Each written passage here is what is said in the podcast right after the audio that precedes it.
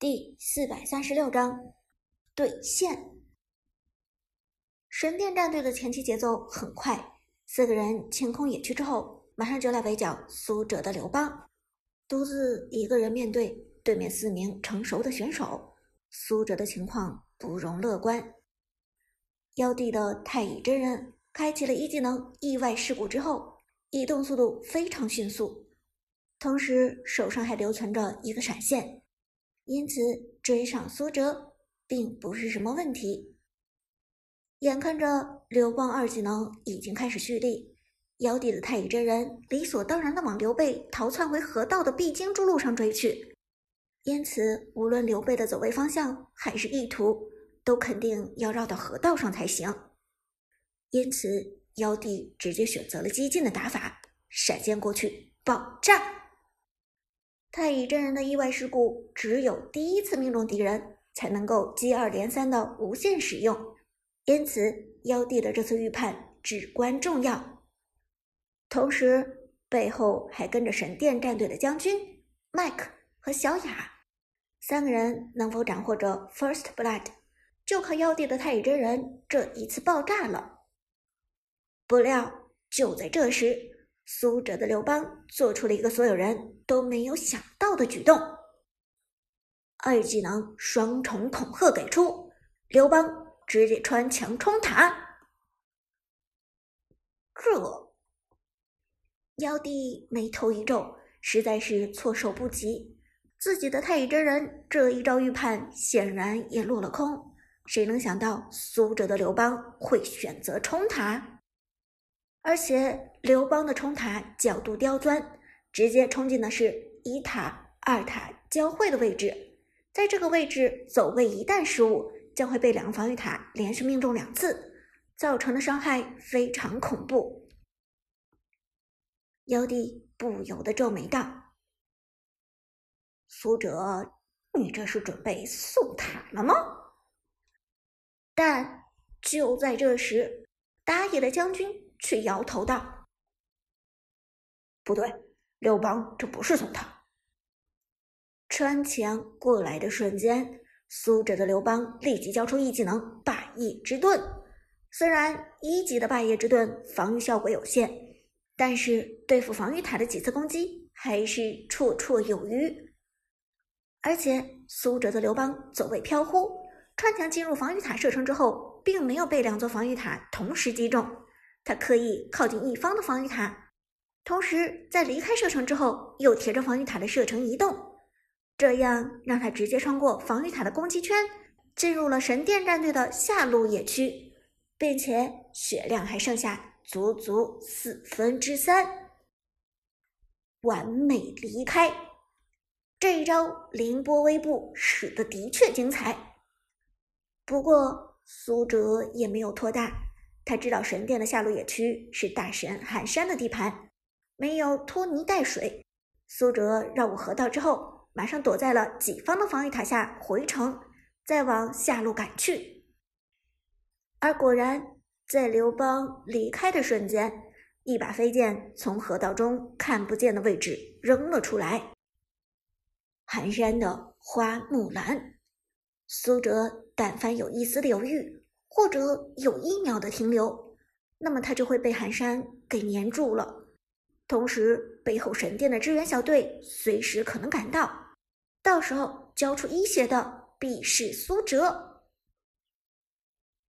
看到这里，韩小军轻轻点头，很有细节，很有细节。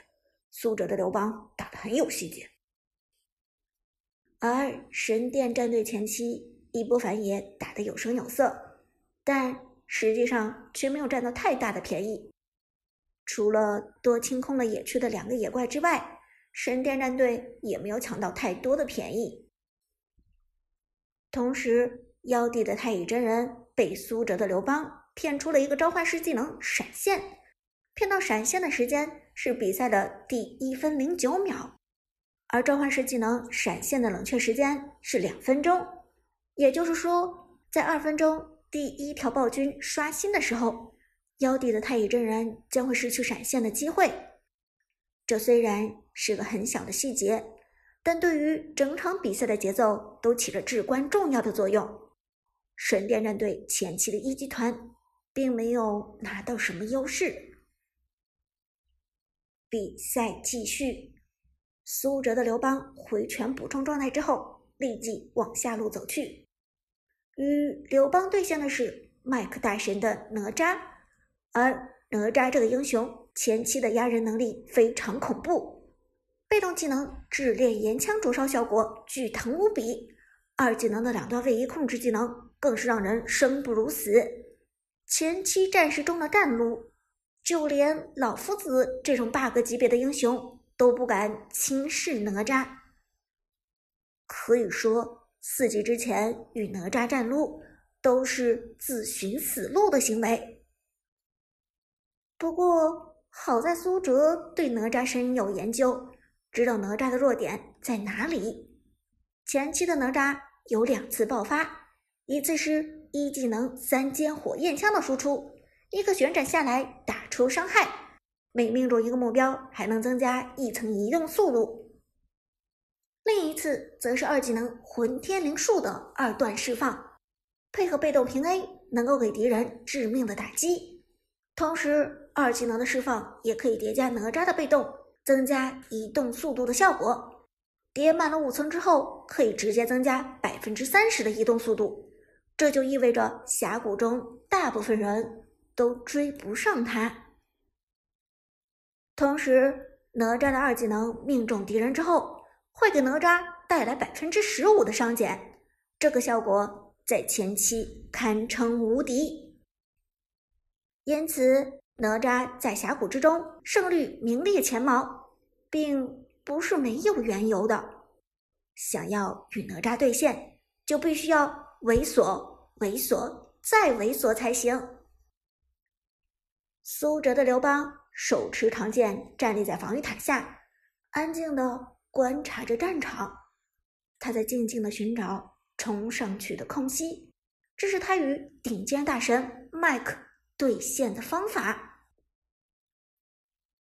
而在苏哲观察麦克的同时，麦克也在观察苏哲。平心而论，麦克不喜欢苏哲。想想也知道为什么，谁都不喜欢竞争者。麦克加入神殿战队已经有一年半的时间了，他算是神殿战队当之无愧的元老之一。当然，他的年龄也能说明这件事情。麦克。是神殿战队中最老的一员，但廉颇虽老，却仍然能征善战。尽管麦克已经二十三岁高龄了，但他在上一届的表现简直就是可圈可点。